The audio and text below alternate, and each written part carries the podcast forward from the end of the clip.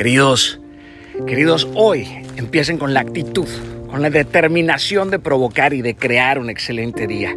Antes de cruzar esa puerta, deja colgado tus miedos, tira tus dudas, afila la espada y sal.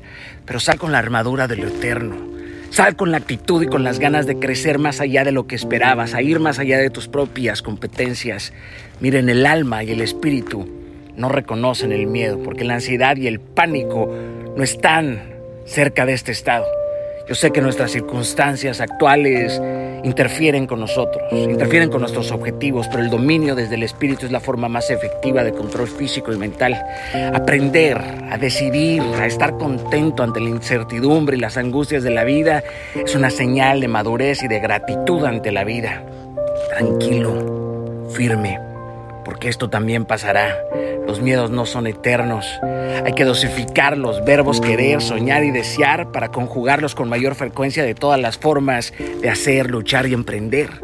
Es necesario poner en orden los verbos, o sea, enlazar el pretérito de anhelar con el presente de actuar para obtener que el futuro de triunfar. Capisci con eso.